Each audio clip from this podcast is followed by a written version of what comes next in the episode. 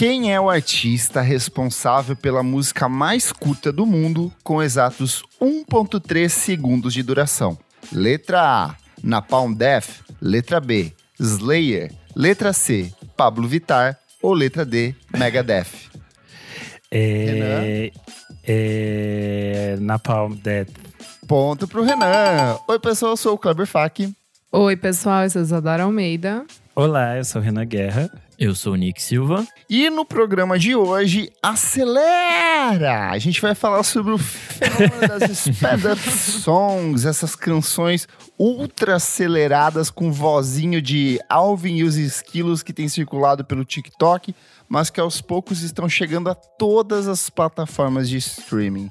Certinho, meus amigos? Certo. Mas antes o que, Nick Silva? Quebrando Mas tabus antes, hoje. você pode seguir a gente nas redes sociais. A gente é o arroba podcast VFSM. Seja no Twitter, seja no Instagram.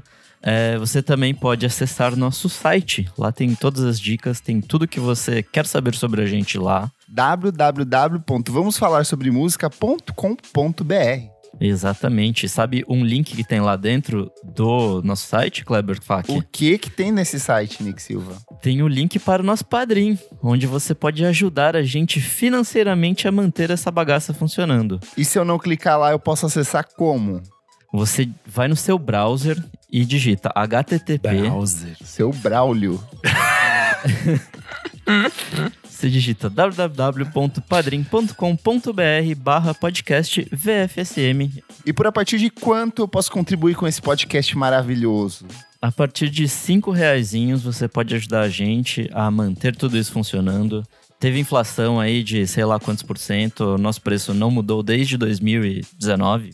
Então, assim, é, estamos mantendo o- o- os aparelhos funcionando com muito pouco dinheiro, então ajude a gente se você puder. E o que, que tem acesso quem apoia o nosso podcast no Padrim? Lá você tem acesso ao nosso grupo especial só para os madrinhos, onde rola muito papo. Um grupo especial para pessoas especiais. Exato, é o X-Men da música. É... Não, você não captou a referência aqui, Naldo. Naldo. Ah, desculpa. eu, eu, eu aparentemente não sou uma pessoa especial, eu tô lá só porque eu participo do podcast mesmo. Mas tá tudo bem. E é isso. Lá rola vários papos, a gente tá toda semana falando sobre vários assuntos, a gente adianta coisas do programa. Você também pode ouvir os programas especiais que a gente grava com muita antecedência. E além disso, como a gente tá gravando numa semana e soltando na próxima, então esse programa, por exemplo, já foi gravado na semana passada, Pra quem tá ouvindo no feed comum. Então, assim, você, se você quer ser uma pessoa à frente do seu tempo, você pode assinar a gente no Padrim. E a regra é, né? Agora a gente segue o conselho do Thiago Teodoro e da Duda Delo Russo. Só falamos e, com, e confraternizamos com apoiadores. Exato. Por exemplo, esse final de semana eu saí, encontrei o Pedro Carvalho, apoiador, e tirei foto. Ele interagiu, entendeu? Porque ele apoia, senão eu fingi que não conhecia. Por falar em Pedro Carvalho, nós, você que é apoiador do nosso podcast, você participa das gravações ao vivo aqui hoje, hoje com a presença ilustríssima de Gabriel Benevides, Valmor Viana, que falou que o sobrinho dele está em casa assistindo ao filme favorito dele, Alvin e os Esquilos, olha só. Também está aqui o Jefferson Kozenieski, o Fabrício Neri, a Beatruzes, a Tuane Malman, o Guilherme Morozaki e o próprio Pedro Carvalho. Muito obrigado por apoiar o nosso podcast. Não tem dinheiro? Não tem problema. Compartilhe o nosso podcast com seus amigos nas suas redes sociais. Ou, por exemplo, se você encontrar o Renan andando pelas ruas, dê uma cesta básica para ele. Ele não vai. Precisando mesmo, não vou recusar a cesta básica nesse momento. Gente, o supermercado tá muito caro. Eu ainda tô esperando o preço melhorar. E fora isso, no Spotify a gente também tem a nossa playlist, que a gente toda semana coloca todas as musiquinhas que a gente indicou aqui. Tá tudo lá é, separadinho e facinho pra você só dar o play. Vamos falar sobre música, gente? Bora. Amo. Em fevereiro de 2022, há mais de um ano, na edição 184 do nosso podcast, A Geração da Audição Ansiosa, nós discutimos como a música, influenciada por novos modelos comerciais do TikTok e do Spotify, estava se tornando cada vez mais curta. O que antes era considerado como uma música de trabalho, se estendendo entre dois minutos a três minutos e meio, foi reduzido a faixas cada vez mais curtas, ocupando espaço entre 30 segundos e um minuto e meio de duração. Tá aí o disco mais recente da Pablo que não deixa a gente mentir. Porém, mais de um ano após a gravação desse programa, um novo fenômeno toma conta das plataformas de streaming, redes sociais e até do modelo das grandes gravadoras. São as sped up songs, em português, músicas aceleradas. Assim como o WhatsApp, onde nós temos essa opção de acelerar a voz de uma pessoa normalmente insuportável ou que manda aquele podcast em versão de áudio pra gente, você pode acelerar em 1.5, 2.0, 3.0 cada vez mais artistas e gravadoras têm investido no lançamento de músicas propositadamente aceleradas, o que resulta ali numa desconstrução completa da voz original do artista e do ritmo originalmente pensado para a faixa. Mas será que isso é realmente um fenômeno recente? O quanto isso interfere no processo artístico de um músico? Será que não é delírio das grandes gravadoras de uma modinha passageira? É sobre isso que a gente vai começar hoje. E eu quero começar perguntando para o nosso querido Renan Guerra, que assim como eu, passa boas horas do seu dia imerso no TikTok. qual que é a sua relação com essas músicas que tem um tempo completamente alterado aí? Bom, eu sou oficialmente viciado no TikTok por causa desse episódio, inclusive, que você citou, que a gente falou sobre é, o consumo de música no, no aplicativo. Eu baixei daquela vez, nunca mais parei de usar. É Sim, sério que foi por causa dessa vez? É, porque eu baixei o aplicativo pra, tipo, fazer a pesquisa do programa, entender todas as coisas. E ficou direitinho. viciado. E fiquei viciado, eu parei mais, nunca Hoje mais faz saí desse curadoria no Twitter. nunca mais saí desse mundo. E, e eu gosto muito da, dessas músicas é, que são alteradas e são modificadas. Por exemplo, tem várias músicas da Willow que eu só escuto elas na versão Sped Up. E Willow que já é fica- acelerado pra caralho tudo que ela lança, né? Não, é que, tem, é que eles pegaram daquela fase. É que a Willow é tipo adolescente, né? Toda hora ela muda Sim. de, de momento, daquela fase meio tristinha dela, e aí eles aceleraram as, as músicas, e eu acho que elas ficaram ótimas, porque a voz dela fica de um jeito muito interessante no, no modelo Alvin e os Esquilos. E eu acho muito. Dá outro clima, assim, diferente pra canção. Eu, e eu acabo escutando. Apenas uma correção, o Willow não é mais uma adolescente, ela é uma mulher, ela tem 22 anos. Acabei de verificar Olha aqui. só. Ah, pra mim é sempre criança. Pra mim é real. sempre criança. Boa. E você, menina Isadora Almeida, que foi criada ouvindo os discos de vinil de seu pai, qual que é a sua relação com essas músicas que estão saindo do TikTok, invadindo as redes sociais desse jeito ultra acelerado? Gente, eu não gosto não, hein? Eu preciso ser verdadeira, Verdadeira. com… É, eu não gosto Eu tô com essa voz meio rouca, tá, gente? Desculpa, aproveitei muito o casamento da minha amiga. Foi. Fumou? Fumou É, massa. Fumei muito, nossa, vocês me conhecem, gente sempre fica no fumódromo, adoro. É, então, gente, e eu, e eu tava, tipo, estudando pra pauta, assim, eu tava ouvindo umas, principalmente aquelas, né, que aparecem com os anime lá, tipo, no YouTube e tal. Gente, não é pra mim. Não é pra mim, assim, realmente. Eu tentei entender ali o padrão, entender se é uma modinha, se realmente é uma é uma vertente, mas eu só realmente consigo achar que é Alvin e os esquilos, assim, tipo, não gosto.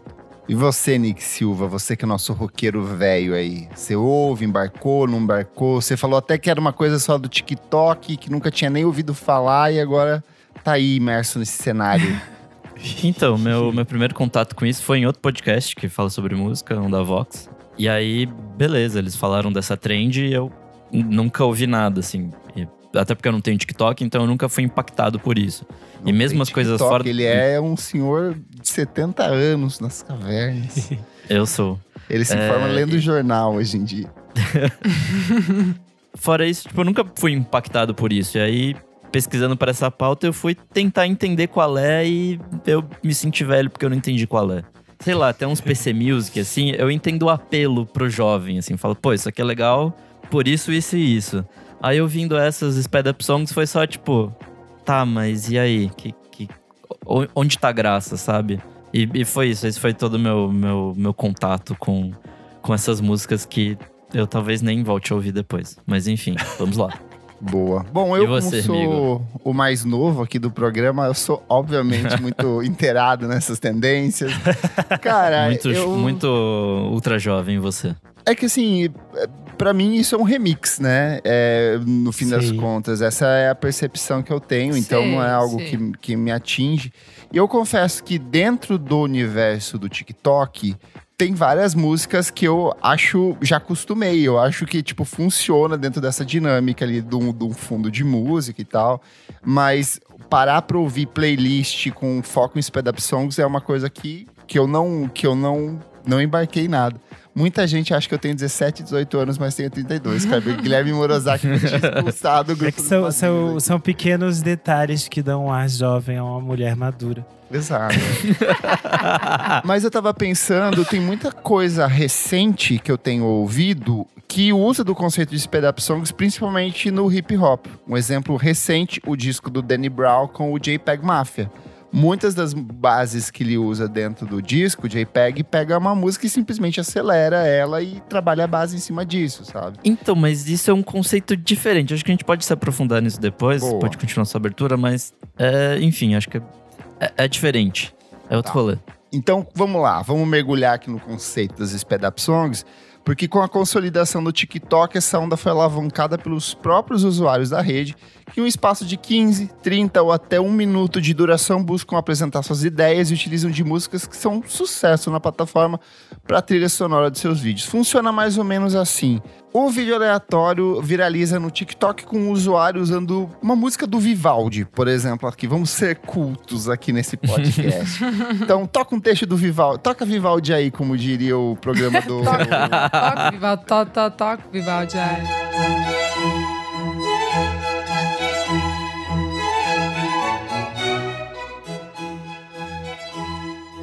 Aí um usuário seguinte é, busca replicar o sucesso desse mesmo vídeo usando a mesma música de fundo. Aí o outro usuário replica o mesmo padrão do vídeo, porém em menos tempo ainda. Então ele decide acelerar a música ainda mais do que a versão original que a gente viu.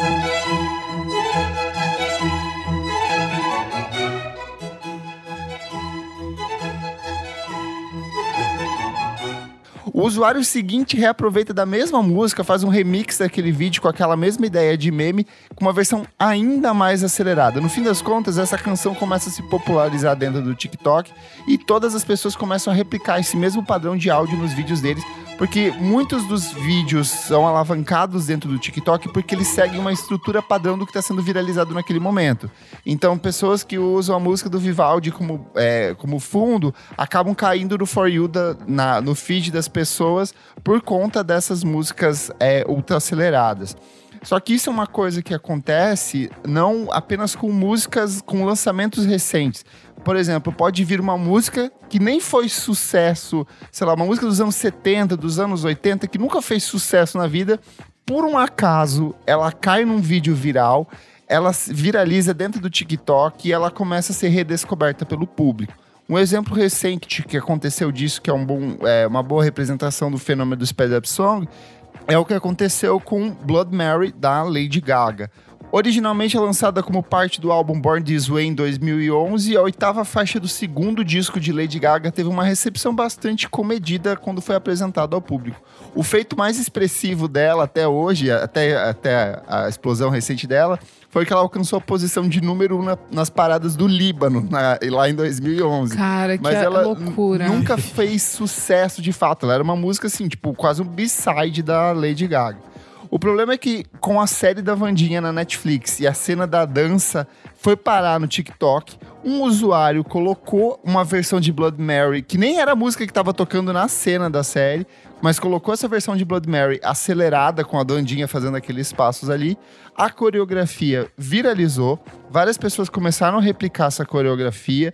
Outra, as- outros vídeos X começaram a utilizar dessa música, dessa versão acelerada de Blood Mary.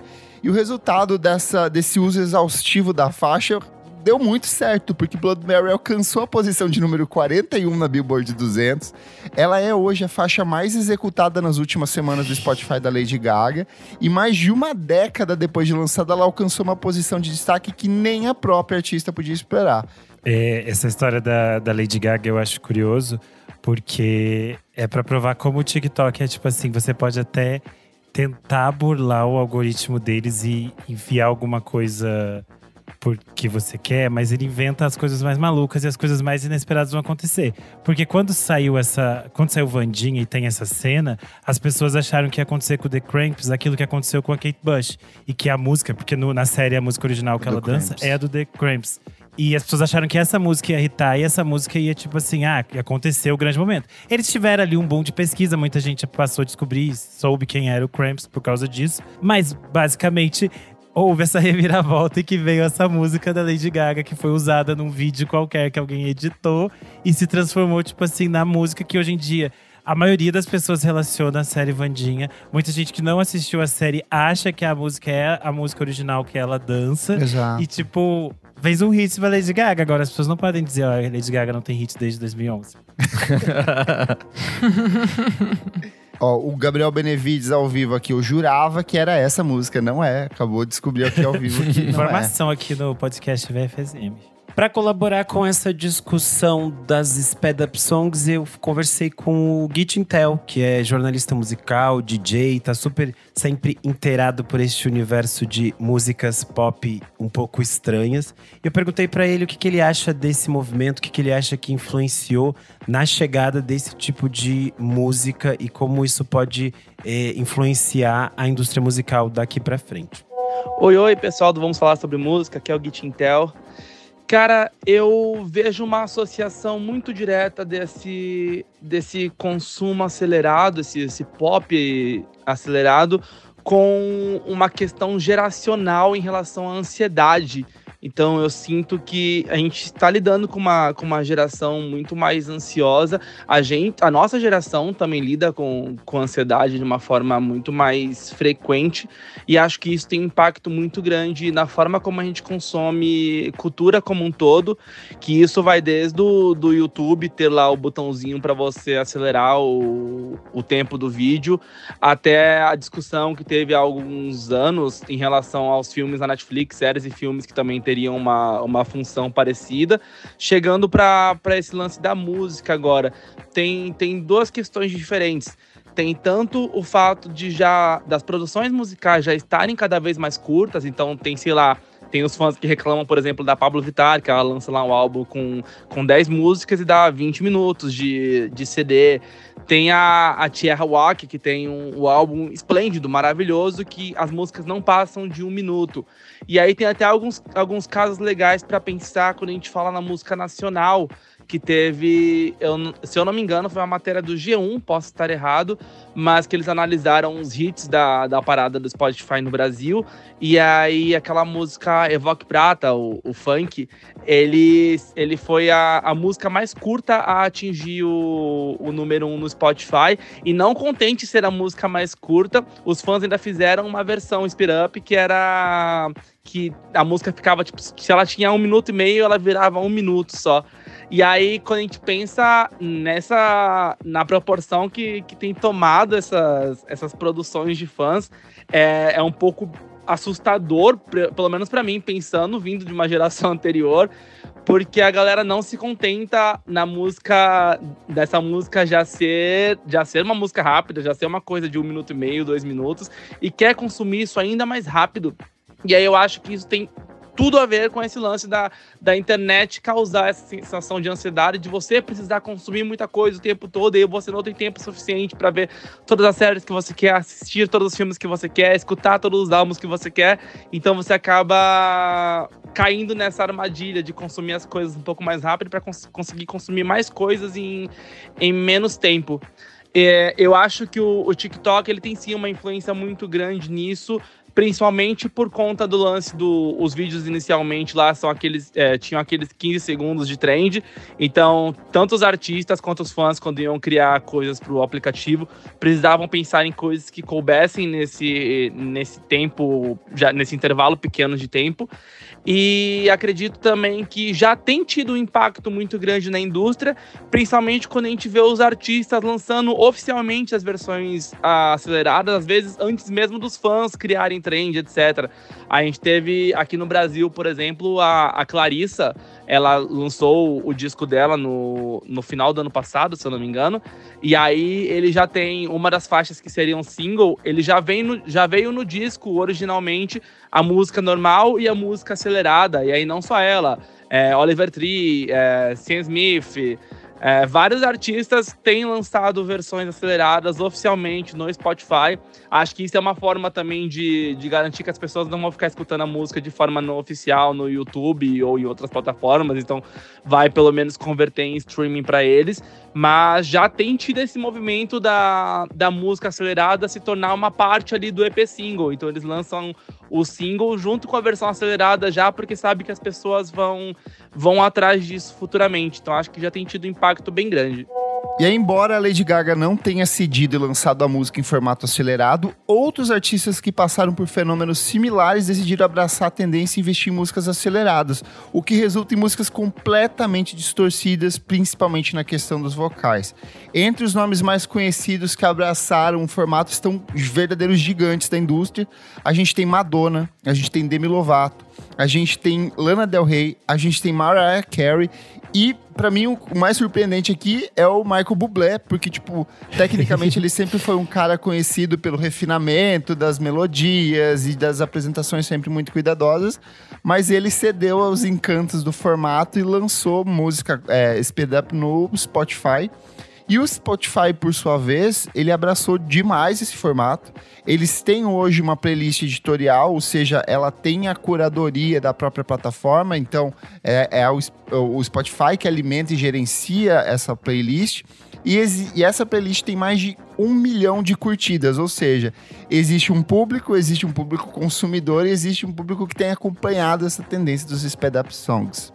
Eu acho um exemplo interessante disso, de como a indústria tem abarcado, é a, a Rye. Eu não sei se, como se pronuncia, se pronuncia Sim. Rye. Uhum. Ela lançou Escapism, que é o grande hit dela, do, do disco. E que é uma música que fez muito sucesso no, no TikTok. E a versão Sped Up também fez muito sucesso, tanto que ela, ela lançou oficialmente no Spotify as duas músicas mais ouvidas dela. É a original e a Sped Up. E é muito interessante porque Escapism, tipo, é meio que uma faixa que normalmente as pessoas diriam: ah, não vai fazer sucesso nesse momento porque é uma faixa longa, porque ela tem eh, quatro minutos e tanto, e ela tem mudanças de som, ela tem ela desce, ela cresce, ela diminui em vários momentos, o que não é tipo usual atualmente, mas a música original fez muito sucesso. Só que é interessante que a versão, por exemplo, Sped Up, ela é perfeita para você tocar na pista, porque ela quebra esse esses ela tira essas quebras de som que tem na versão original, sabe? Então, tipo, em casa eu gosto de ouvir a versão original, mas se eu vou tocar, eu vou fazer alguma coisa, eu levo a versão sped up porque eu acho mais legal na pista. E é super interessante porque ela é uma artista que ficou muitos anos tentando fazer sucesso, ela teve muito problema com gravadoras e e, tipo, o sucesso dela veio de uma forma meio inesperada por essa relação que as pessoas têm de consumo dentro do TikTok, né? Sim. E olha, ela não é a única, porque alguns dos principais fazedores de hits dos últimos meses aqui e de artistas que alcançaram o topo das paradas de sucesso, vários deles têm versões speed up. É, a Cisa com Kill Bill é uma das mais recentes e que está performando muito bem dentro dos streams. O Steve Lacey com Bad Habits, que é outra música que foi alavancada por conta do sucesso no TikTok e que voltou nessa versão mais acelerada. E a própria Nelly Furtado, que teve a versão dela de Say It Right popularizada é, em versão brasileira por conta da coreografia feita pelo Churrasco lá com o Lovezinho, mas que uhum. também ganhou uma versão, uma versão sped up. E aí, segundo uma matéria muito boa da jornalista Mariana Teixeira para o jornal O Globo, essa estratégia tem sido vista com bons olhos para a gravadora. Abre aspas aqui.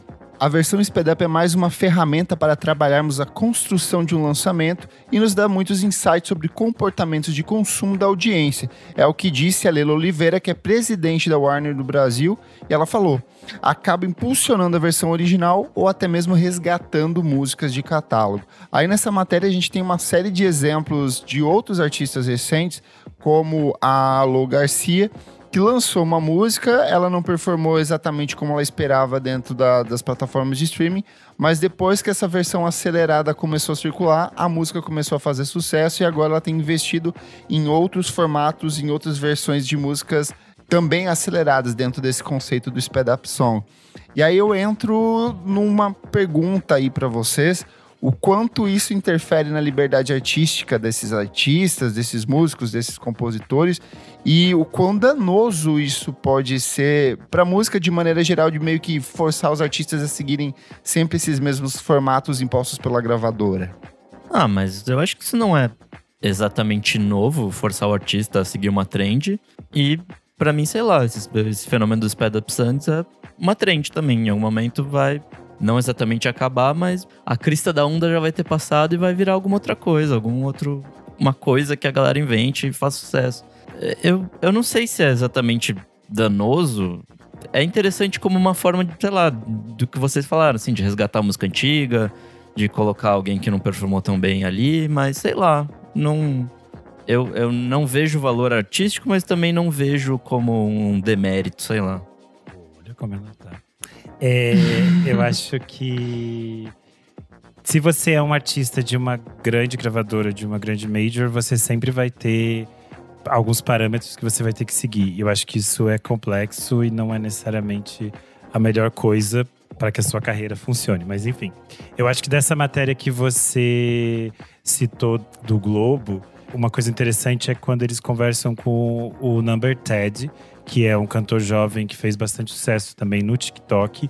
E ele fala uma coisa interessante: por mais que ele, no início, não tenha entendido direito o que estava acontecendo com a faixa dele, que estava acelerada, ele não pensou em lançar ela oficialmente, tipo no Spotify, porque ele entende que esse tipo de coisa só é interessante quando vem de forma orgânica do público, sabe? Sim. E eu acho que isso é o mais interessante, porque é aquilo que a gente falou, você pode forçar lançar a música do seu artista, do seu selo, sped up porque você acha que vai fazer sucesso, mas não necessariamente vai fazer sucesso, entendeu? É mais uma vez a gente cai de novo nessa coisa que eu tava falando. A indústria ficou meio viciada nesses algoritmos de que era lá do mundo meta, tipo Instagram, Facebook, que se você fizesse as mesmas coisas que 15 pessoas antes tinham feito, seu post ia fazer sucesso, e você era o novo hit do momento. Mas no TikTok, as regras são outras. E tipo, você pode forçar mil vezes a barra de tentar lançar uma música curta e, e acelerada e mil coisas, e essa música não vai acontecer. E eu acho que o grande exemplo disso tudo é, é essa discussão que a gente já teve aqui em vários episódios, a gente citou hoje brincando, mas é a Pablo Vittar o disco dela, as pessoas falaram: ah, ele saiu curto porque é uma nova tendência, essa tendência é importante, vai fazer sentido para que as pessoas ouçam de novo. Gato, ninguém nunca mais comentou depois da primeira morreu. semana que esse disco saiu. Morreu esse total. disco morreu, esse disco não foi usado em nenhum vídeo do TikTok. Ninguém falou desse disco. Então, tipo assim, ok, ela usou as novas tendências, que é um disco curto, acelerado, pipipopó. Ok, mas não fez sucesso. Então é, é meio, acho que tipo, depende, uma... né? Tipo, Pode é. ser bom, pode não ser. Não, não é a duração que vai fazer isso ser bom ou não. Sim. É que o, o que o Renan tá uhum. falando é o que rola muito dentro do universo de agências, a gente que trabalha no universo de agências e marketing, que chega o cliente e fala assim: ah, eu quero fazer um viral no TikTok. Sim. Só que não, não tem como. Você pode socar, inflacionar dinheiro lá, meter dinheiro a torto direito. Toda hora que você abre a tela do TikTok vai estar sua propaganda lá. Mas se não cair na graça do público, não tem o que sustente vídeo viral lá dentro. Dentro do TikTok existe esse negócio de meio impulsionado, assim, igual tem. Claro, é tudo. Tem? Quando você, você pode, por exemplo, assim, coisas que eu sei, né, de, de pacotes que a gente já tentou, já fechou com eles. Você pode fazer toda vez que você abre o TikTok, o primeiro vídeo seja do seu cliente. Você pode uhum. fazer com que esse vídeo seja apresentado algumas vezes ao longo ali da, da da rotação. Você pode, por exemplo, pegar um influenciador e fazer de conta que é um vídeo daquele influenciador e de repente surge a mensagenzinha de publi ali. Então tem tudo que você puder imaginar para patrocínio, tem, tem, tem dentro, assim, você pode Entendi. fazer. Mas ele, ele aparece como conteúdo aparece patrocinado? Sim, aparece, não? aparece tá. como Tem um selinho. Mas eu acho que é isso que eu falei. É tudo. Não existem tantas regras, entendeu? Quando uhum. a gente vai produzir conteúdo para outras redes sociais, você tem muitas regras. E se você seguir aquelas regras, é, era era mais fácil que as coisas funcionassem. Hoje em dia não, né? Porque hoje em dia, por exemplo, Instagram, se você não colocar dinheiro, nada é entregue. Mas, por exemplo, no TikTok, as pessoas Uhum. precisam ser mais criativas para as coisas. E aí é tipo meio que quase uma roleta russa. Às vezes dá certo, às vezes não dá certo. E aí eu acho que a indústria fica meio que tentando correr atrás dessas coisas. Só que é isso, eu acho que no final das contas são coisas transitórias, assim, é uma, é uma tendência do momento e alguns artistas podem se beneficiar disso e outros não, sabe? Então é meio que entender como vai funcionar essas coisas daqui pra frente, porque querendo ou não é algo divertido, tipo, tem como se criar outras coisas, sabe, a partir disso. Mas será que isso é realmente um fenômeno recente que a gente tá falando? Será que essa coisa de acelerar uma música já não é uma coisa que acontecia há muito tempo? E aí eu trago como um exemplo uma coisa que eu consumi muito ali no final dos anos 2000 e começo dos anos 10, que é o Nightcore, que nada mais é do que você pegar uma música e acelerar ela em uma vez, duas vezes, três vezes. Não é um remix, é uma só acelerei a música aqui. É bastante comum dentro do, do SoundCloud, bastante comum dentro do YouTube, principalmente. Normalmente você coloca, sei lá, a capa é um trecho de um anime, alguma coisa com algumas meninas fofinhas, e você põe o trecho da música ali, ou trechos de anime como parte pra, de visualizer ali. Mas é um conceito que existe muito, talvez não tenha. é- é- era uma coisa até meio que de nicho, assim, de nicho de internet, sabe? Dessa galera. Não, não Mas você chega- gostava, amigo? ah, amiga, tem algumas coisas que eu achava legal. Tinha umas coisas que a, que a Grimes lançava. Essa ondinha Ah, ali sim, do começo. A própria Tá. Grimes chegou a lançar músicas, versões dela de, de Nightcore, sabe? Tá. Então é uma coisa que eu embarcava. Mas eu acho que era uma coisa mais nichado, não necessariamente Nichado, uma é, coisa Isso. público. É que eu ia dizer, eu acho que isso nunca estourou porque o YouTube tem uma forma de consumo do conteúdo que é diferente. A gente chega nessas coisas porque a gente tá lá Sim. no, no, no bueiro do YouTube e a gente fica vendo Exatamente. só as atrocidades. E aí a maioria das Web. pessoas não chega nessa, nesse tipo de conteúdo porque não é o tipo de conteúdo que elas consomem no YouTube. E o- a diferença do- da forma de consumo do TikTok, como você, por mais que você siga as pessoas, a maioria das pessoas consome o que é a For You. Pra quem não usa o TikTok, a For You é o conteúdo que não é. É qualquer conteúdo que o algoritmo decidir pra você. E aí você vai ver outras pessoas X usando esta música que foi acelerada pra qualquer outros contextos. Sim. E aí eu acho que essa questão do de acelerar uma faixa tá muito relacionado a criar uma ambiência, um contexto para aquilo que você quer quer trazer no seu vídeo. Daí por isso que funciona às vezes essa faixa tão acelerada e você escuta e como qualquer música pop, aquilo fica na sua cabeça. E depois às vezes você nem lembra como é a versão original daquela música, você só lembra aquela versão que tá que tá tocando ali.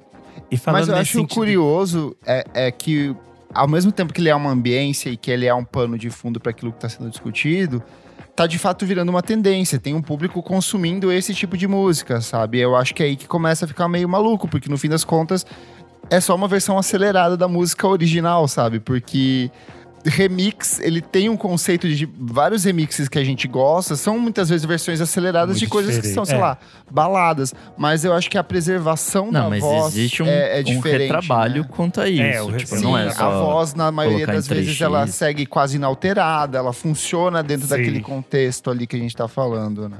E acho que não só isso, porque geralmente existem batidas novas, existem todo um contexto de retrabalhar essa música. Sim. Às vezes os vocais, por mais que a batida e, e todo o resto seja acelerado, os vocais são isolados e me mantém mais ou menos dentro daquela métrica que a gente já conhece. Pode ser acelerado, mas acho que são, são coisas ali meio diferentes. E aí É. pra- encaixa num outro contexto, geralmente num outro estilo, alguma coisa que faz sentido, mas eu acho que só acelerar a música, tipo esse rolê do Nightcore, é, é, sei lá, tipo um remix preguiçoso, sabe? Tipo. É, é isso, assim. Você acha que DJ não é arte, é só colocar um pendrive? Não, inclusive o rolê de, de DJ, quando eu tocava na noite, tinha um super rolê de aumentar o noite. BPM da- das músicas, simplesmente com um knobzinho. Tipo, existe o. Eu faço pitch isso ali, tipo- com o DXX. Toda vez que eu vou discotecar que eu toco o Crystallize do DXX, eu só acelero a música. Aí as pessoas chegam assim, malucas, tipo, que, de quem é esse remix? Aí eu falo, isso aqui, ó, uh, só subir aqui. É que eu acho que o máximo que O máximo que dá pra aumentar no, no pitch de, de uma mesa normal é tipo 25%, assim, não é Sim. tanta coisa. Mas já, já deixa a música com uma carinha diferente, assim. Então, no, no rolê que o Kleber falou de ah, as pessoas estão ouvindo isso fora do TikTok, elas estão consumindo essas playlists, essas coisas. Eu tenho a teoria de que as pessoas são abertas às coisas mais malucas possíveis e às vezes elas só não têm o contato com aquilo e elas gostam de coisas estranhas. Concordo. E Isso é o fato de que, tipo, as pessoas chegam a uma, a uma música nova no TikTok, que pode ser a coisa mais estranha, e elas vão achar aquilo legal.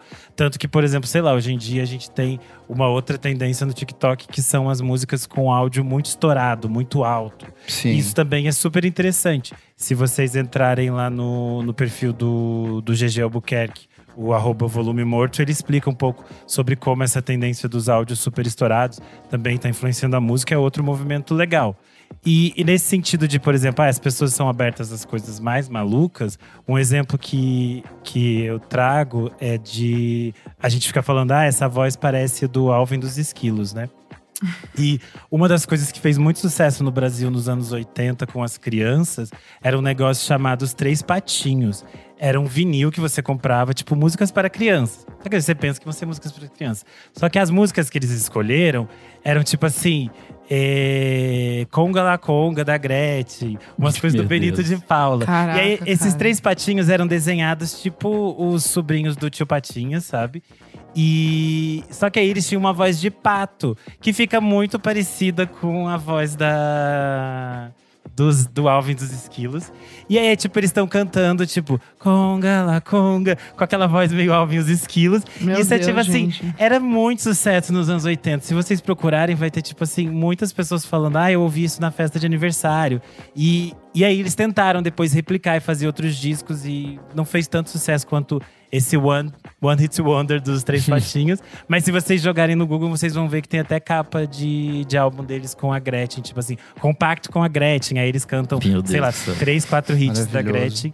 E versão Alvin e os Esquilos. É meio estranho, mas as pessoas escutam essas coisas malucas. Ainda nesse campo dos anos 80, eu acho que é bom a gente falar que antigamente o disco tinha rotações diferentes, né? Então ele vinha em 33, 45, 70, e 78 rotações. E dependendo do seu toca-disco, se ele. A maioria dos toca-discos tem a, a conversão. Você aperta um botão, ele acelera ou, ou fica É, no tempo 33 normal. ou 45, É, geralmente. Normalmente ele tem, mas às vezes não tinha. E aí as pessoas ouvi, é, às vezes compravam um single e botavam pra tocar na versão, tipo, ultra acelerada. E as pessoas achavam normal, assim, estavam acostumadas. Algumas músicas eram até popularizadas por conta disso, por conta dessa aceleração que as pessoas nem estavam preparadas pro que estavam ouvindo, né? Um exemplo disso que o Kleber falou das rotações do, do vinil é o lançamento do Victory Land do Cocteau Twins, que Boa. saiu em 1985. É, quando você lançava um, um vinil completo ou um EP, eles tinham essas rotações diferentes. O normal para uma rotação de um EP era 45 rotações. E aí passava, tinha geralmente estava explicado na, na capa do, Sim. Desse do lançamento aquela, as rotações. E o normal para um disco completo era geralmente 33 rotações. Só que o disco, inicialmente na Inglaterra, o disco do Cocktail Twins saiu e as pessoas foram ouvir em 33 rotações normal. Só que o disco deveria ser tocado em 45 e elas não sabiam. E daí a maioria das pessoas continuou escutando esse disco meio que para sempre nessa, nessa coisa e acharam que era só um conceito. Como as pessoas já não normalmente entendem muito o que, que o Cocteau Twins está falando, você pensou, ai, meus pais, eles são assim, é diferente, adorei. E aí as pessoas eles. ouviram assim. E depois teve muita gente que só foi descobrir que o disco tinha outro tom quando saiu os relançamentos Meu em CD, Deus. assim. Completamente normal. A gente é tipo, sei lá, filme de arte que a gente vai assistir, às vezes dá pane na tela. Ai, você su- demora pra todo Ai. mundo descobrir, É, porque é. a gente acha que é conceito. Eu Já tenho- aconteceu eu isso em uma- Mostra de São Paulo. Eu tenho uma história disso, que uma vez eu tava resenhando o disco de uma, de uma cantora brasileira. E eu tava amando, porque o conceito do disco era como se ele fosse todo sujinho, todo ruidoso. E aí, só depois, quase com a resenha quase pronta, que eu percebi que era o meu fone que tava com problema, que ele tava dando. Então eu falei assim, Deus, tipo, eu fiz. Era era uma artista brasileira de MPB fazendo um disco de dream pop, shoegaze. Daí eu falei, cara, que disco absurdo, maravilhoso. é foda, né, assim. cara? Aí tive que apagar e reescrever tudo de novo. Pra gente pensar um pouco em como esses movimentos e essas velocidades das músicas já eram uma questão na música pop e na música experimental, a gente conversou com o jornalista Camilo Rocha, que é um pesquisador de música eletrônica, é uma pessoa sempre antenada em tudo que está acontecendo. Então vamos ouvir o que ele tem a dizer. É, é bem interessante esse fenômeno agora. É bem curioso, né, e até irritante para algumas pessoas esse fenômeno agora de ouvir músicas em rotação acelerada. Minha própria filha é, gosta de ouvir e prefere até que a, do que a versão original. Mas é legal a gente lembrar que isso não é uma coisa nova na música, né? Desde que a música é ouvida em suportes mecânicos, as pessoas brincam, né, manipulam é, as possibilidades desse da- aparelhagem onde se ouve a música para alterar ela, né? Então, na, na época que o vinil predominava, a gente teve alguns movimentos em que isso aconteceu.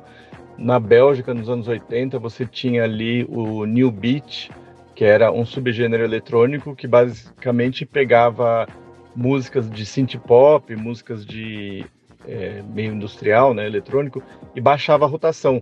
Então, uma coisa que era uma coisa mais agitada, ficava uma coisa meio arrastada, meio chapada, né? Esse é o efeito que queriam produzir. Daí o drum and bass, que é um gênero eletrônico dos anos 90, né, que, que surgiu nos anos 90, muito influente, começou muito com a ideia de acelerar breakbeats do hip hop, que eram em 33 e tocar em 45, né, para produzir um, aquele efeito das batidas ficarem bem rápidas.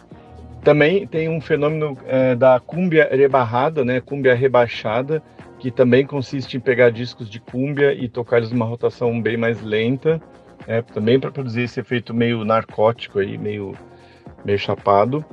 E mais recentemente, né, tem aquele gênero mumbaton que pegava músicas eletrônicas de EDM, de house, e também tocava numa rotação bem mais lenta.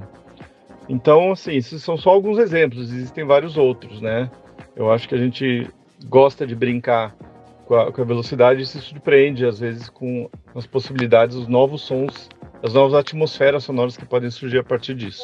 É, a gente falou tanto em os esquilos, mas acho que de fato foi um primeiro um primeiro expoente aí da- dessa técnica, porque de fato as vozes estavam aceleradas, né? Tipo, eu acho que os arranjos nem tanto, mas era uma forma de gravação ainda esquisita pra época de que era tipo 57, 58 saiu as primeiras coisas, então acho que ali nos dois canais dava pra fazer o, o rolê acontecer.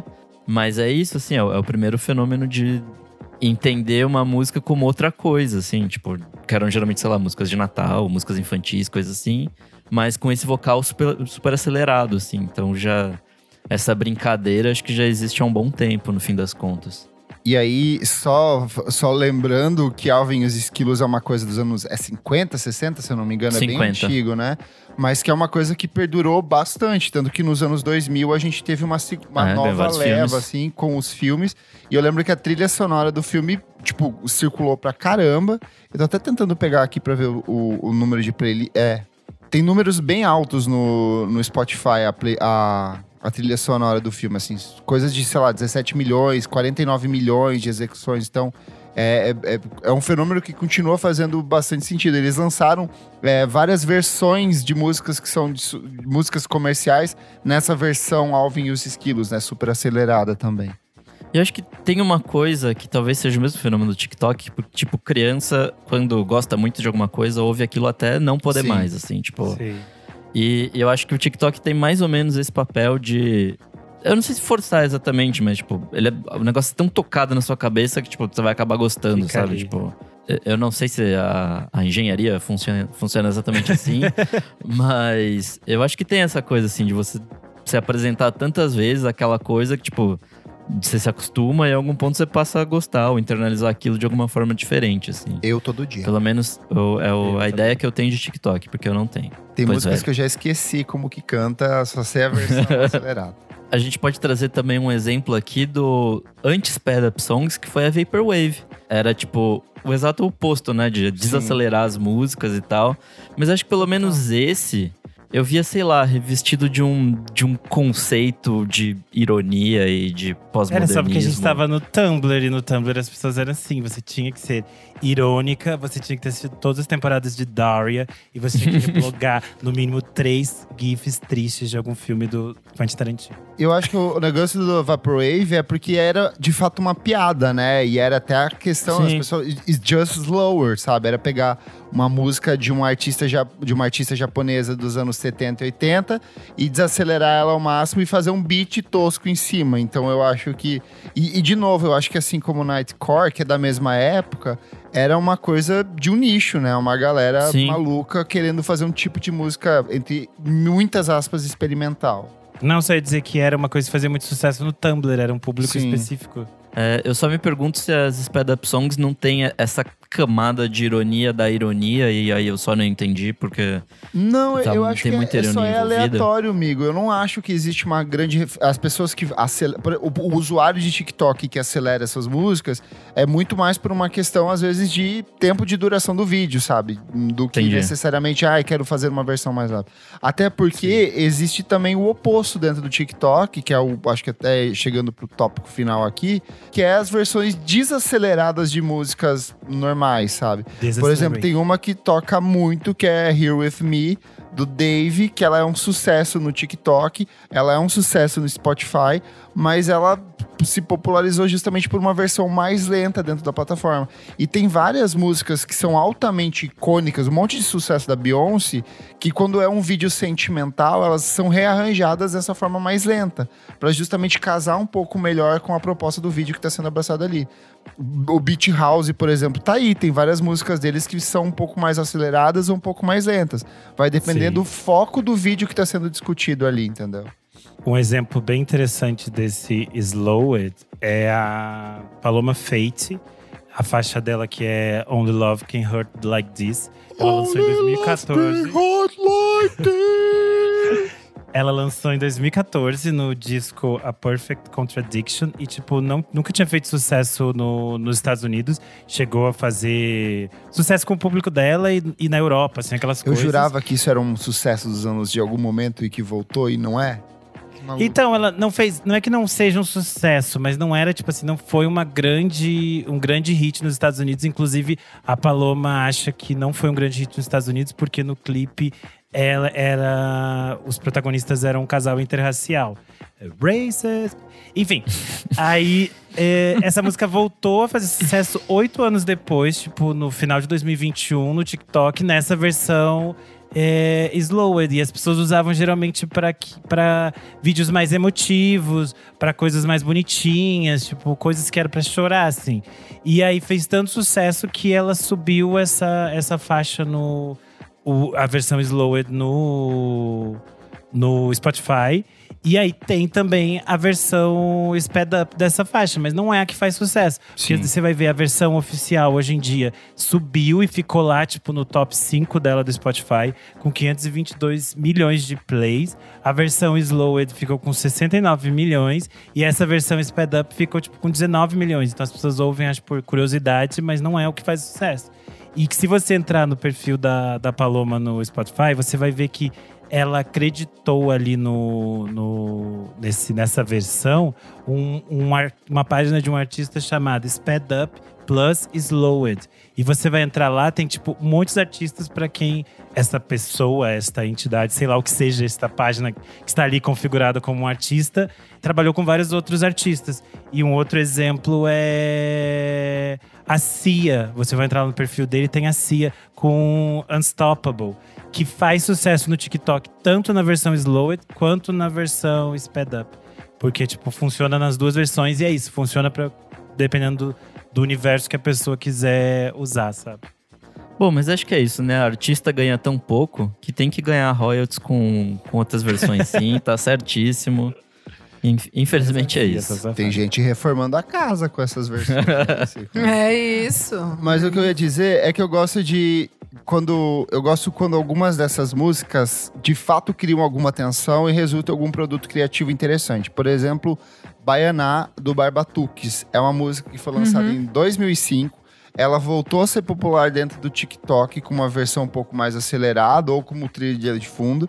E a própria Nia Archives acabou incorporando essa música para Exato. fazer, que hoje é a música mais tocada da carreira dela e que circula também dentro do. Circula tanto a versão antiga do Barbatux quanto a versão da Nia Archives nessa versão Uhum. acelerada um pouco mais lenta. Então é meio que tem alguma coisa rolando aí, tem tipo de fato um movimento, alguma coisa artística e algumas coisas que, que são só aleatórias acabam impactando e gerando outras músicas. Então eu acho que é um movimento, no fim das contas, interessante, sabe? Sim, sim. É, o que, tra o que traz, assim, de, de influência eu acho interessante, mas assim, só a música acelerada por acelerada não me, não me bate, entende? Tipo, Sim. ver isso na Near Archives eu acho muito legal, tipo, que daí já é realmente, né, um, um pastiche ali da- das paradas que estão acontecendo em TikTok, ou seja, onde for. Então, eu acho que no futuro a gente vai olhar para essas sped up versions ali no Spotify, que nem hoje em dia a gente olha para quando o disco tem Club Mix version. Sim. Club Mix não sei quantas polegadas, Sim, entendeu? sim. Essas coisas que tinham antes. É tipo uma coisa do momento, mas eu acho Uhum. que na mão de pessoas criativas e certas, essas coisas podem render coisas muito interessantes. E eu acho Boa. que isso serve para tudo. E o grande exemplo a gente sempre tem lá aquela história de que a. A Rosalia pegou o menino contando os números lá no TikTok, fez uma música maravilhosa usando aquilo Sim. ali, incorporando aquilo. Eu acho que é um movimento interessante. Eu acho que essa tentativa das majors de lucrar em cima disso não vai durar muito, mas eu acho que tudo que é que mexe, que cria de uma forma meio maluca, tem chances de funcionar na mão de artistas malucos que saibam usar isso da melhor forma, sabe? Perfeito. Será que é o John Bosta da nossa época? Provavelmente. Vai Tipo durar aí uma temporada e depois adeus.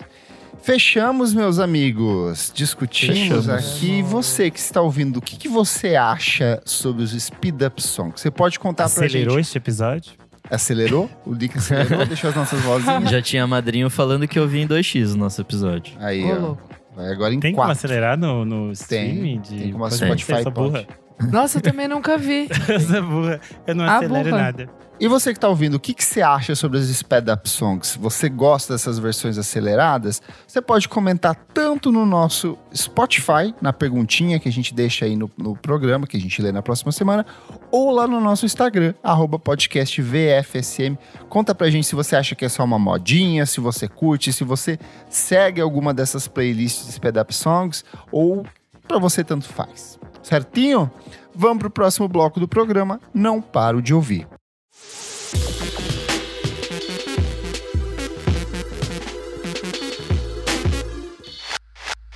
Começando o nosso segundo bloco. Não para de ouvir. Nick, o que, que é esse bloco? Nesse bloco a gente dá dicas de coisas novíssimas que a gente não para de ouvir. Ah, muito bem. E você, o que, que você traz? Bom, é, algumas diquinhas. A primeira é o Crumb, a banda que gostamos bastante aqui, Opa. voltou com uma musiquita nova chamada Crushed. É Hum. o primeiro single deles desde 2021, quando eles lançaram o Ice Melt. E eu achei bem gostosinha a música, assim, bem crumb, bem, bem a carinha deles, bem fofita, vale a pena ouvir. Musiquita, É, fofita. minha segunda dica ocidental. é que eu estou Nikito, com a minha Nikito. cachorrita aqui do Nikito. lado, eu estou. Eu estou amoroso. Ei, esse- papito, essas duas cadê semanas. meu Nikito?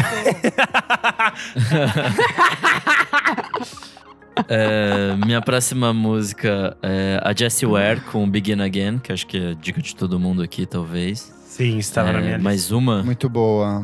Gostei Mais uma Ai, eu não vi. Gente, eu tô tão. Ai, eu tô péssima. Ai, Ah, amiga, e aí? maravilhosa. Ai, é, produção do mulher, James né? Ford e mais Ah, uma que é antecipa o próximo disco dela que chama Death Feels Good. Ah, pronunciou É. certo agora. Puta, é maravilhosíssima essa música. Segue bastante uh, o clima da última, né? Mas Essa eu tô soul, sentindo disco que esse disco vai flopar. Ih, Sério? ei, que eu tô isso? sentindo o público criando uma expectativa muito alta por causa do disco anterior. Eu já, Problema música- das gays, né? É, não. é, e das simpatizantes mas também, eu tô que eu me coloco aí. É que eu acho que as pessoas. Você e o Gianecchini, né, amiga? é que é um público que chegou. Muita gente chegou pelos, pelo sucesso estrondoso do anterior. E é Sim. normal que esse fluxo. Super, Que verdade. umas pessoas soltam a mão depois, né? E eu acho que ela. E eu É, acho que ela já tá não. meio ah, a acostumada com A gente não isso também, sabe? Pela, pela É carreira isso. dela, todas as coisas Tá que ela já velha fez. já, é, sabe? Eu acho que ela já tá. É, já tipo, ai. já tenho filho, tô fazendo porque eu gosto mesmo, quem quiser não, não vem, entendeu? É isso. É que eu acho que tá mais ou menos no mesmo caminho, assim, do What's Your Pleasure, tá? Então vai tá bom, Tipo, cara. desse Eu acho que tá assim. um pouco mais encorpado. Eu acho que tem mais referência, sabe? É mais musicalmente complexo, assim. Hum, Mas eu acho engraçado o quanto ela abraçou o Brasil. E até no texto de Linda. divulgação dessa música, ela cita Brasil, sabe? Que foi uma das Jura? referências. Aham. E aí teve o remix com a Pablo. Então ela sentiu que ela tem um público muito grande aqui. É o que vai sustentar Não. ela daqui. As mulheres que vieram no Primavera Sound ano passado, elas saíram transformadas daqui, entendeu? Elas entenderam assim, vamos realmente aprender português, porque E, que, é e eu acho que pra ela também tem isso, como a gente falou, de um público novo que chegou. Muita gente aqui no Brasil conheceu ela a partir desse disco anterior. Então eu acho que é normal que as pessoas fiquem meio assim, mas eu acho que ela tá numa fase dela muito bem estabelecida, assim, do que ela quer fazer, do que ela sabe que vai fazer. E eu acho que tá bonito, tá chique, né? Comentário do Isso. aniversariante Pedro Carvalho. Ele falou: Achei essa bem anos 90, clima Alpha by Night. É, para os corações apaixonados. O próximo Muito disco bom. dela vai chegar no dia 28 de abril, então falta só um tiquinho. E Muito minha bom. última dica é talvez uma que eu vou roubar do, do Renan, que é o Ian Ramil, com Mil Acho que eram Pares. todas as minhas dicas aqui que estavam anotadas. É minha dica também, essa hoje. Nossa, é. Eu não sabia, mas sei lá, faz tipo oito anos desde o Deriva Civilização, que é um disco que eu adorei lá em 2015. É, e aí ele voltou com essa outra música nova que me lembra bastante essa vibe mais, tipo, provocativa, mais E qual o nome da música? é, incendiária. Chama Mil Pares, eu já falei. Boa. Ele tinha falado. falei. Mas você quer criticar? Só pra reforçar, só pra Ah, reforçar. Pra prestar atenção aqui, vamos lá então. E essa música vai fazer parte do próximo disco dele que chama Tetem, que vai ser lançado esse ano ainda. 23 isso. de junho sai. É inspirado pela, Filha pela dele. paternidade dele, né? Então, acho que, acho que é bem interessante, porque ele ganhou com o Deriva Civilização o Grammy Latino de melhor álbum de rock. E aí, tipo, faz bastante tempo, né? Tem um espaço de tempo aí nesse, nesse universo. E o novo disco, ele meio que deixou de lado as guitarras e a bateria. São outras sonoridades, assim, que ele tá explorando. Eu acho que vai ser algo bem, bem interessante. Estou curioso. Renan Guerra, o que, que você traz? Bom, o Nick roubou as coisas que eu ia falar. É, não, mas seguindo aqui. É, de singles também. Quem está nessa linha garota chique e está em carreira solo é a Alison Goldfrapp, do Goldfrapp. Ela lançou a novo single chamado Never Stop. Ela tem lançado vários é, singles já esse ano. Ela vai lançar um disco que é o primeiro disco solo dela, que se chama The Love Invention, do dia 12 de maio. É, esse, esse single mais recente ganhou um clipe com o uso de inteligência artificial. Ela fica dançando no meio do negócio, meio maluco. Hum. Eu acho que é bem assim, pra quem gosta dessas garotas fazendo coisas. Pra quem já gostava do Goldfrapp, né? Mas pra quem não conhece o Goldfrapp e gosta dessas coisas garotas, revisitando diferentes referências e coisas chiques como disco e outros universos. Acho que é bem interessante porque tem bem o, o olhar próprio da, da Goldfrapp, assim, eu acho que é um, é um trabalho bem bonito. Então chama Never Stop, da Goldfrapp. É, Alison Goldfrapp. É, além disso, saiu um single novo da Sheryl Crow, chama Nightlife. É uma música que é um cover do Willie Nelson. Vai Ai, estar presente. Vai estar presente num disco ao vivo que eles gravaram em homenagem à carreira do Willie Nelson. Foi gravado ano passado. Se chama One Night in Texas, The Next, Next Val. Ai, aqueles nomes gigantescos. Ah, que eu fico é, de novo. corta, Alô, corta. Alexa. Alexa, eu tô caro, não sei o que, não sei o que, não sei o que. Basicamente isso. One, time, one Night in Texas, The Next Waltz, Tribute to the Head, Head, Head Stranger. Tchau, tchau, tchau, tchau. Ah, Enfim, vai. o disco de homenagem a Willie Nelson. O importante é esse single que saiu, que é o primeiro da Sheryl Crow cantando Li- Nightlife. Super bonito. Amo minha mãe, Sheryl Crow. E, além disso, saiu é, um single que reúne Lia do Tamaracá, DJ Dolores e o DJ produtor é, português Batida. Se chama Tem Dor, África de Itamaracá. O Batida é, se chama, na verdade, Pedro Coquenão. Ele é. Ele nasceu em Angola, mas aí ele cresceu em Lisboa e ele faz pesquisas sobre eh, música africana, especialmente música angolana. E aí eles se juntaram nessa, nessa, nessa composição. DJ Dolores é um DJ muito importante. dentro da cena do Mangue Beat, muito importante para as trilhas sonoras do cinema nacional. Esta faixa e esta, esta união do DJ Dolores do Batida com a Lia de Itamaracá foi em função de um documentário dirigido pelo Wilton Lacerda, chamado África de Itamaracá. Wilton Lacerda é o diretor de tatuagem, também um nome importante do cinema pernambucano. É uma faixa bem bonita, porque eu acho interessante como eles conseguem colocar esse universo de música eletrônica e misturar com a voz da Lia, sem em nenhum momento apagar a identidade da Lia ou se sobrepor a isso, então é bem bonito. Se chama Tem Dor África de Itamaracá. Saiu um clipe que também tem usa as imagens desse documentário. Acho que é bem interessante. É isso. Hum, babado. Kleber. Bora lá. Singles. Romi, do DXX, está seguindo ali com os singles em carreira solo, lançou mais uma música inédita. Romy. Enjoy Your Life. Parceria Hum. com o Fred Again, mais uma parceria com o Fred Again. E bom. com o JMXX, parceiraço dela do DXX.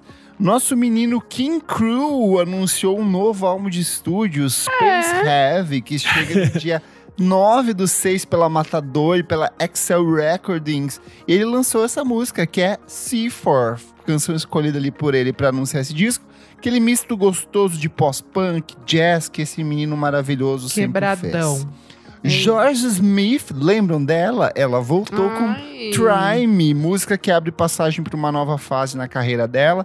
Tem um flerte ali com a música árabe, é uma proposta criativa bem inusitada, até a estética dela veio toda garota muçulmana ali. Então recomendo muito que vocês ouçam esta música. Discos. Angel Olsen lançou um novo EP dela, Forever Means, pra você Nossa, que é não uma vi. garota peituda e triste, recomendo demais. Tá maravilhoso, você vai morrer chorando com esse trabalho. E Quem ainda. Lançou? É, não presta atenção? Angel Olsen. Toma Angel agora. Olsen. Isso aí, ela anunciou datas, né, de, da turnê dela, então É. é, o sonho dela no Brasil morreu. É, não vai um que gente. não Vai ter vem. shows. Ela não veio! Ela não vai ver. Feist voltou com multitudes, novo álbum de Ai, inéditas dela, tá chique, tá bom, várias músicas super gostosas. Ai, pra quem, quero ouvir em paz. pra mim, tá bem parecido com o Reminder, que é o grande disco Ai, da tudo. carreira dela ali, então eu acho que quem gostou lá atrás vai gostar. Mas a minha recomendação, grande recomendação dessa semana, é o novo álbum em carreira solo da Júlia Mestre, Arrepiada. Ai, amigo, vamos junto. Vamos Amei junto, também, você porque falou. eu gostei de. Eu vamos. falei pra Isa, Isa, tá? Acho que é, É. tua cara.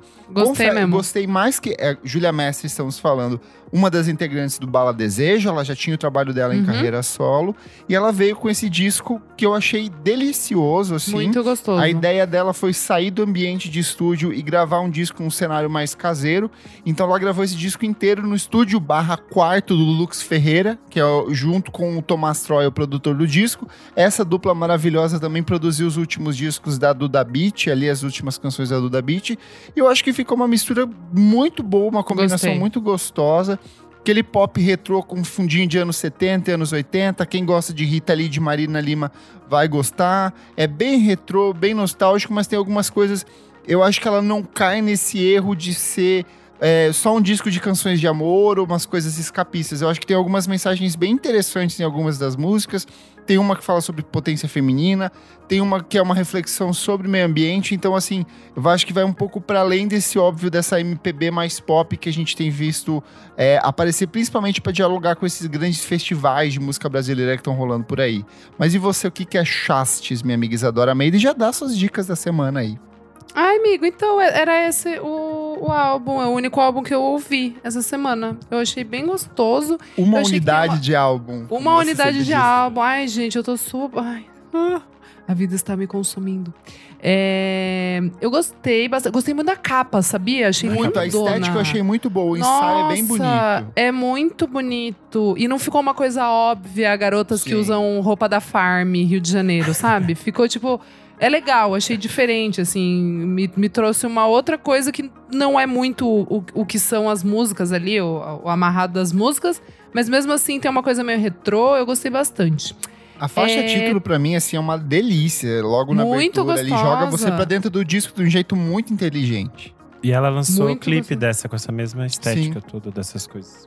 Total. Tem participação da Marô, né, na, na última faixa, Sonhos e Ilusões. Eu gostei bastante, cara. Eu já tinha amado muito o Meu Paraíso, que ela lançou anteriormente já, né?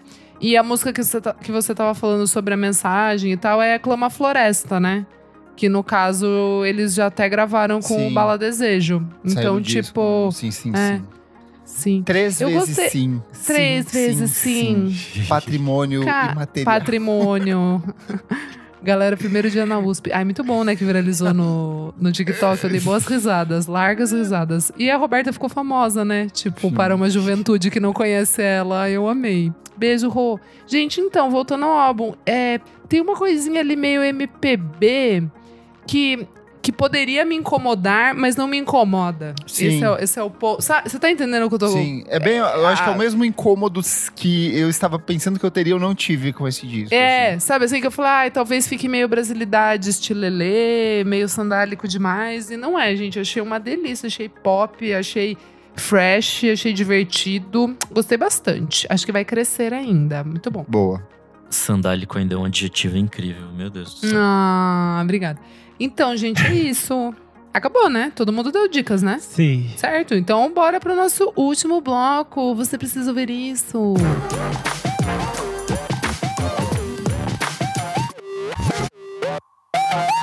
Chegamos ao nosso terceiro e último bloco. Você precisa ouvir isso. Minha amiga Isadora Almeida, o que é este bloco?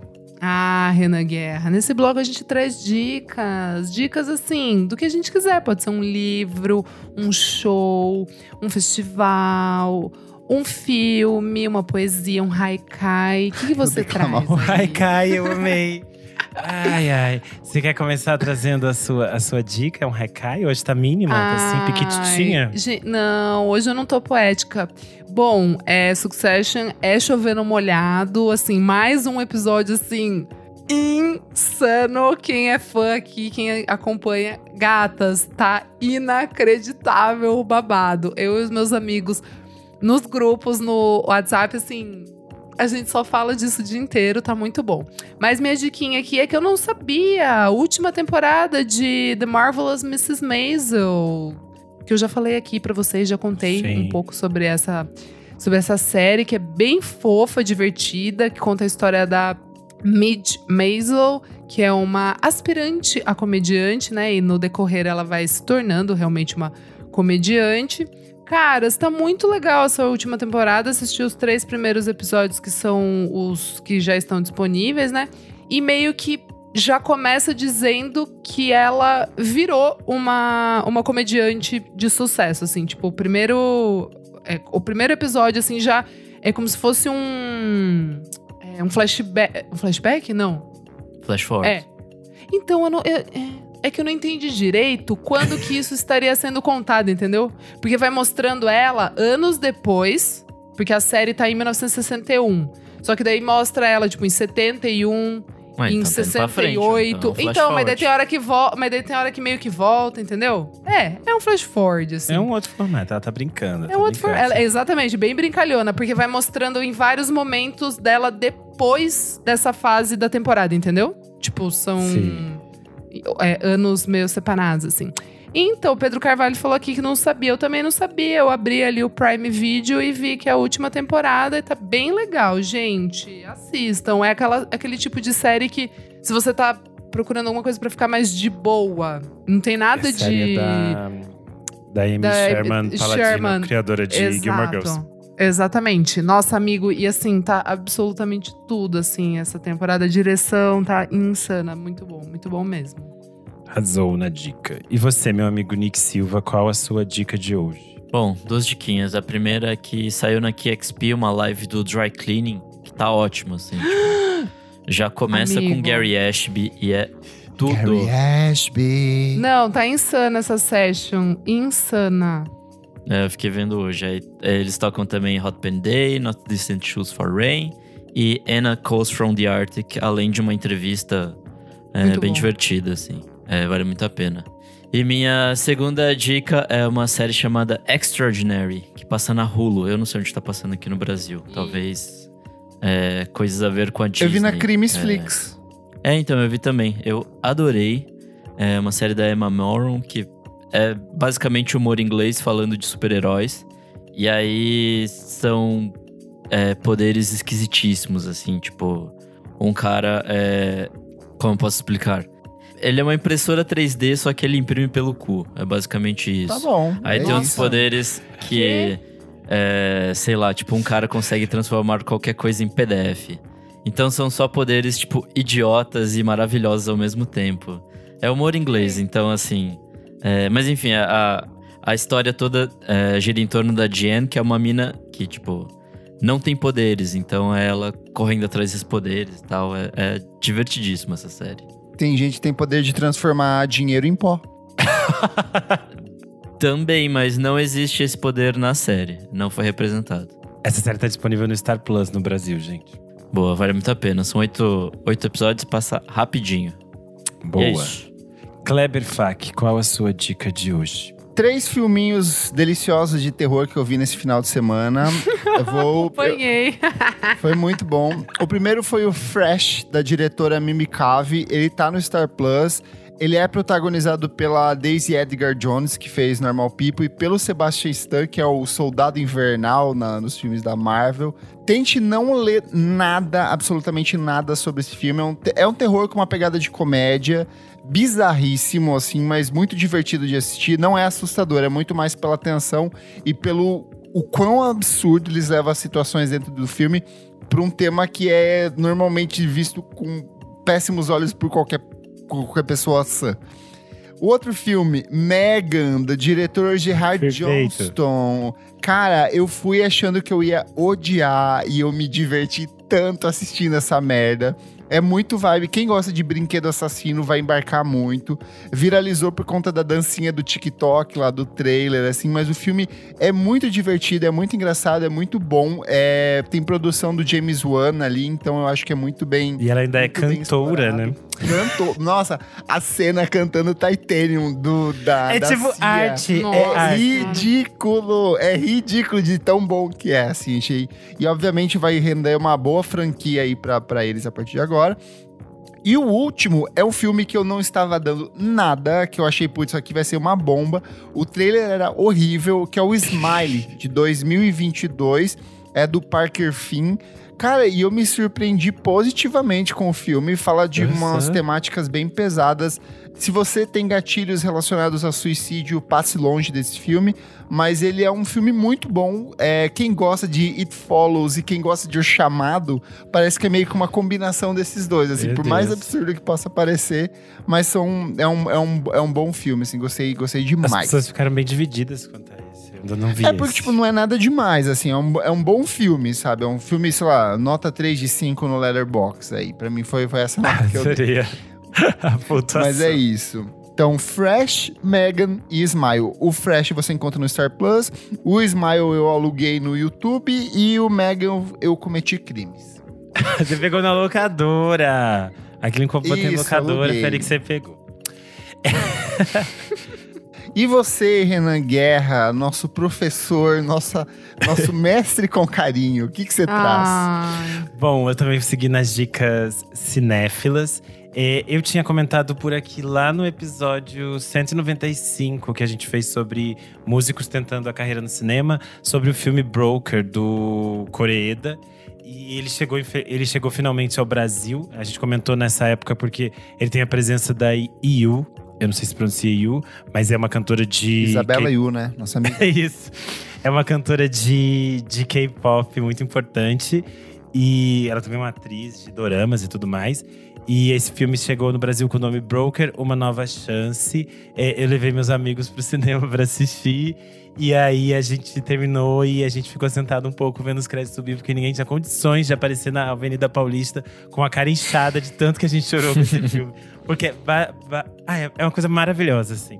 É, o cinema do, do Koreeda, é, ele é um diretor japonês e ele geralmente trata em torno de famílias, de questões familiares. Esse é o primeiro filme que ele gravou na Coreia do Sul e basicamente conta a história de é, dois homens que trabalham numa, numa igreja e tem aquela, aquela caixinha para deixar bebês, tipo a roda dos enjeitados que tinha no Brasil. Uma mulher chega lá, que é essa cantora, e deixa o bebê dela. E só que ela decide que ela vai voltar depois. E aí, quando ela volta, eles já pegaram o bebê e eles estão pensando para quem eles vão revender o bebê. E aí, ao mesmo tempo, tem duas policiais que estão, tipo, meio que monitorando esses dois caras porque elas querem é, acabar com o esquema deles de venda de bebês. Só que aí você pensa, ah, vai virar um grande filme de é, perseguição e de ai, crimes e eles querem vender bebês. E é basicamente sobre como famílias podem surgir das coisas mais improváveis e quanto família é talvez a coisa mais complicada. E às vezes você tem que encobrir que eles estão vendendo bebês, qual é o problema, mas é família. São questões assim. E aí o filme é protagonizado pelo Song Você é a Kang-ho. favor da comercialização de bebês? Se a minha família estiver precisando, se vocês estiverem precisando, Kleber, se você precisar vender bebê algum dia, pode contar com a minha ajuda. O nosso neoliberal aí. É, é, são situações que o capital nos leva a isso. Todo filme do Coreia você sempre pensa, a família é horrível, mas o capital é pior. Basicamente, é, o filme é protagonizado pelo, além da Yu, tem o Song Kang-ho, que é, ficou famoso por aqui pelo Parasita. Ele sempre trabalha com o O Bong Joon-woo. Isso, eles sempre eles são parceiros de trabalho. E o filme também tem a Bei Duna, que já tinha trabalhado com Coreia em outros filmes, como Boneca Inflável. E ela é bem conhecida do público brasileiro por causa de Sense8. Tá disponível nos cinemas, então vale a pena conferir. É um filme super, super bonito. Mas é isso, levem eh, lencinhos e, se puder, levem a família pra todo mundo chorar junto. Esta é a minha dica de hoje. Pra todo mundo sair vendendo bebê. Não, pra todo mundo sair bravo com o capital, que leva as pessoas a fazerem a, a viverem situações horríveis. É isto. E seguindo nessa história de, de cinema, e eu que além de, Cinema. cine, além de cinéfila, eu também sou pesquisadeira de cinema e uma pesquisa fundamental da. Professora, deixa ela, ela é concursada. Ai, eu tô apaixonado por esse áudio. Agora eu quero ser assim, você ser professora online. Ela é mãe da educação. É, eu pesquiso sobre cinema brasileiro desde o tempo que eu tava na faculdade. Então já lá se vão uns 10 anos disso.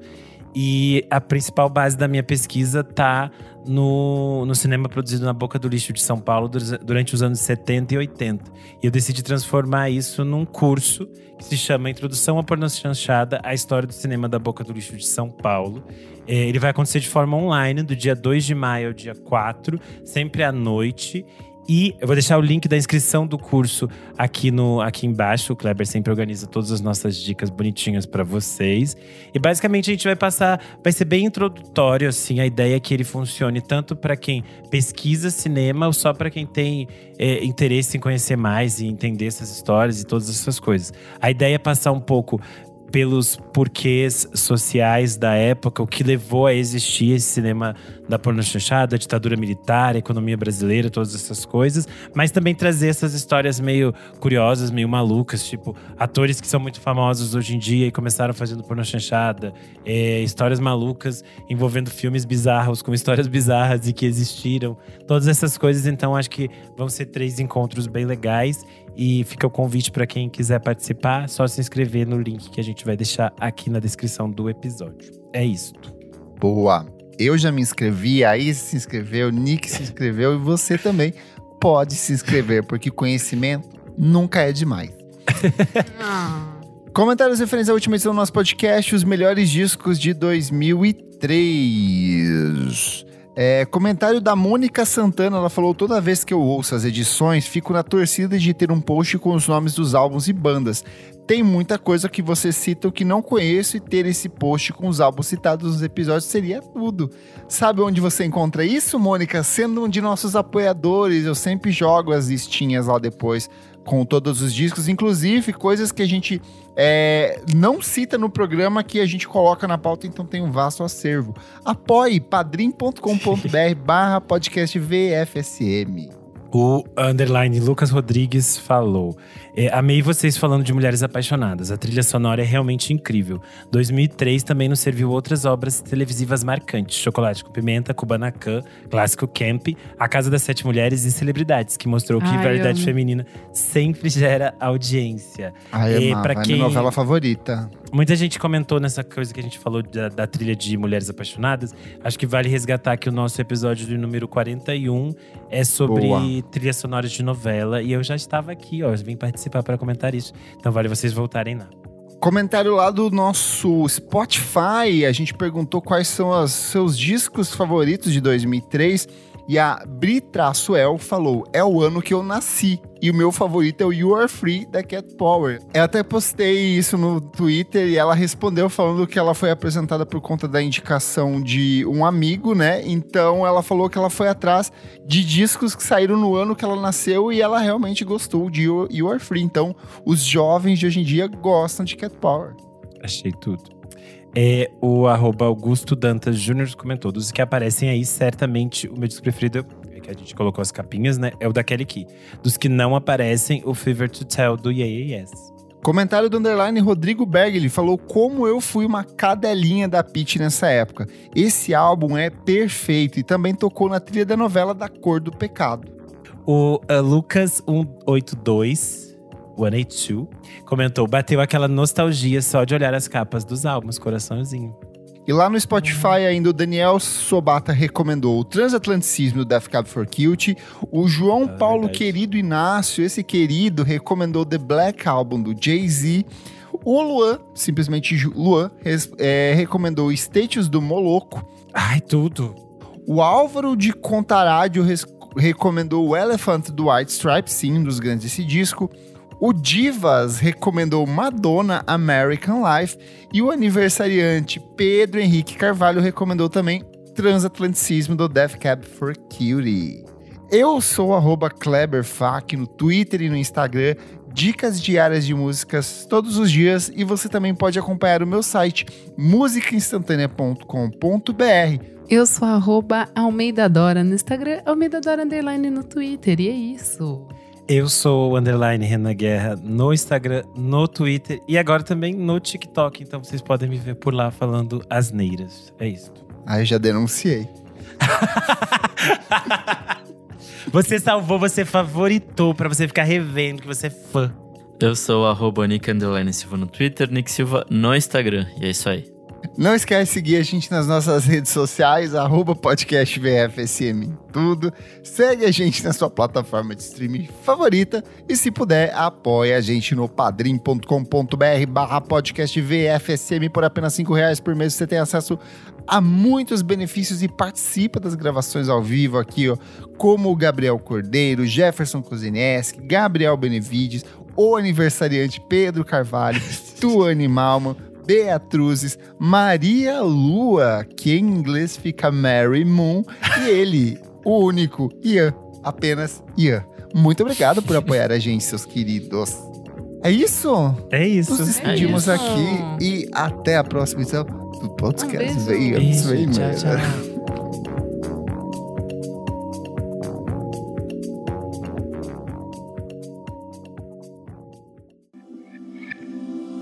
Esse podcast foi editado por Nick Silva.